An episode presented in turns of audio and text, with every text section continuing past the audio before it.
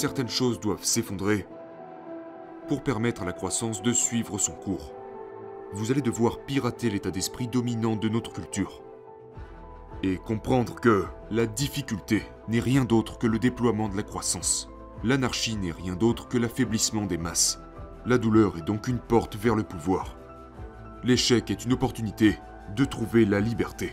Donc cherchez à reconnecter votre état d'esprit, cherchez à sonder votre cœur, ainsi que votre philosophie globale par rapport à la vie. Donc ne fuyez pas la difficulté, ne fuyez pas la confusion, ne fuyez pas le désordre, parce que c'est ainsi que vous grandissez. Et évoluez en tant que leader, en tant que performeur d'élite et en tant qu'être humain.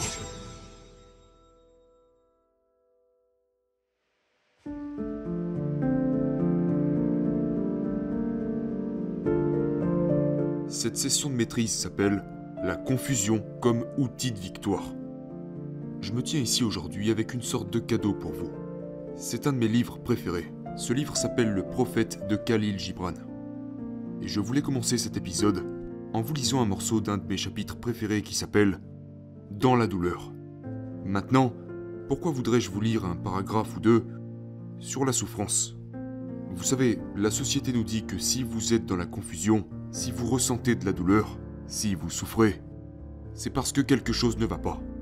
Échappez-vous. Soignez-vous. Arrêtez-la. Fuyez-la.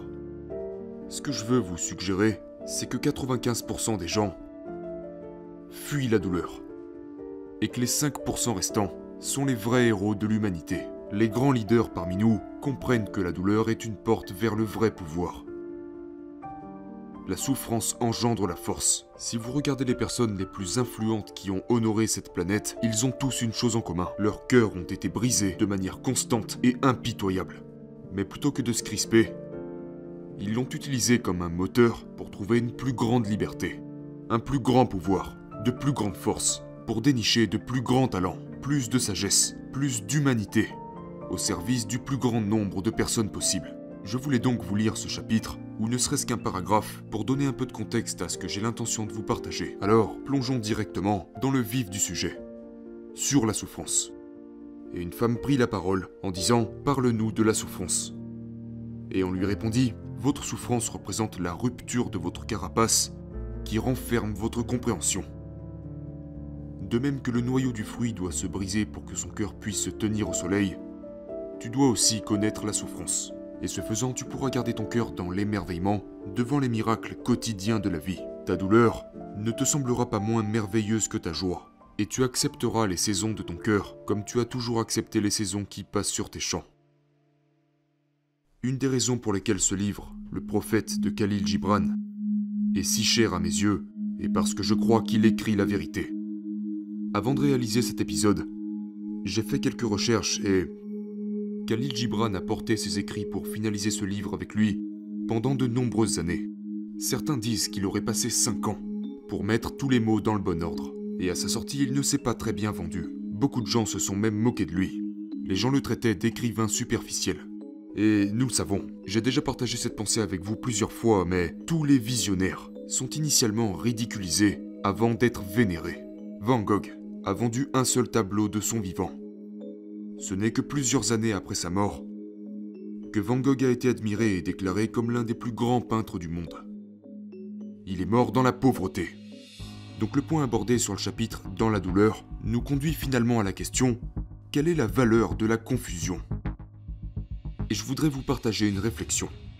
Qui est que, oui, la société préconise de fuir la confusion. Pourquoi êtes-vous si confus? Y a-t-il quelque chose qui ne va pas? Les vrais leaders, les vrais héros sont toujours clairs. Mais voici la réflexion que je voudrais vous offrir. La clarté provient de la confusion. Nietzsche l'a si bien dit quand il a dit Il faut porter encore en soi un chaos pour pouvoir mettre au monde une étoile dansante. Donc, que vous soyez un entrepreneur, faisant évoluer votre entreprise, s'il vous plaît, comprenez que vous allez atteindre un plateau dans votre croissance et que si vous voulez passer au prochain niveau, le moyen d'y arriver est de passer par ce processus de désordre mental et de confusion. Et il n'y a rien de mal avec ça, parce que c'est la bonne chose à faire. La difficulté est synonyme de croissance.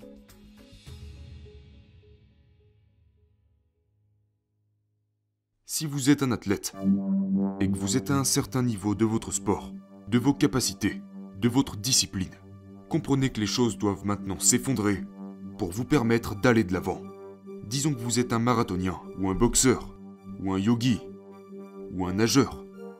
Vous allez atteindre un certain niveau grâce à votre pratique, vos études, votre dévotion et votre engagement.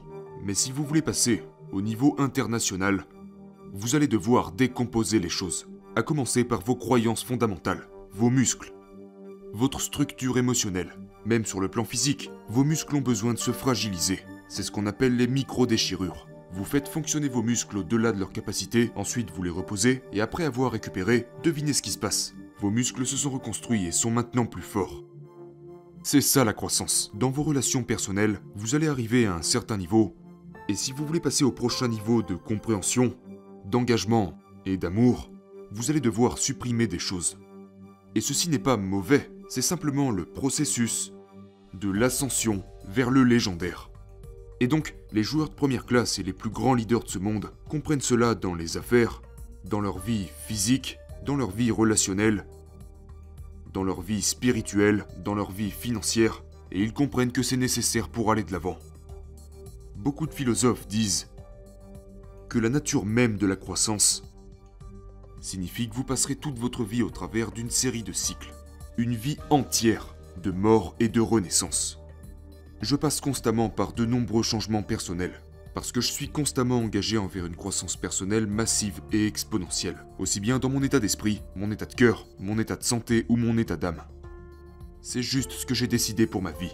Quelqu'un m'a demandé, plus tôt dans la semaine, combien de temps je pense que cette série constante et cycle de confusion, clarté, perturbation va-t-elle encore durer? Et j'ai répondu probablement pour le reste de ma vie.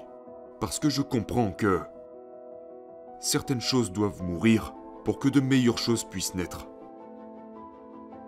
Certaines choses doivent s'effondrer pour permettre à la croissance de suivre son cours. Vous allez devoir pirater l'état d'esprit dominant de notre culture et comprendre que la difficulté n'est rien d'autre que le déploiement de la croissance. L'anarchie n'est rien d'autre que l'affaiblissement des masses. La douleur est donc une porte vers le pouvoir. L'échec est une opportunité de trouver la liberté. Donc cherchez à reconnecter votre état d'esprit. Cherchez à sonder votre cœur, ainsi que votre philosophie globale par rapport à la vie. Donc ne fuyez pas la difficulté, ne fuyez pas la confusion, ne fuyez pas le désordre. Parce que c'est ainsi que vous grandissez et évoluez en tant que leader, en tant que performeur d'élite et en tant qu'être humain.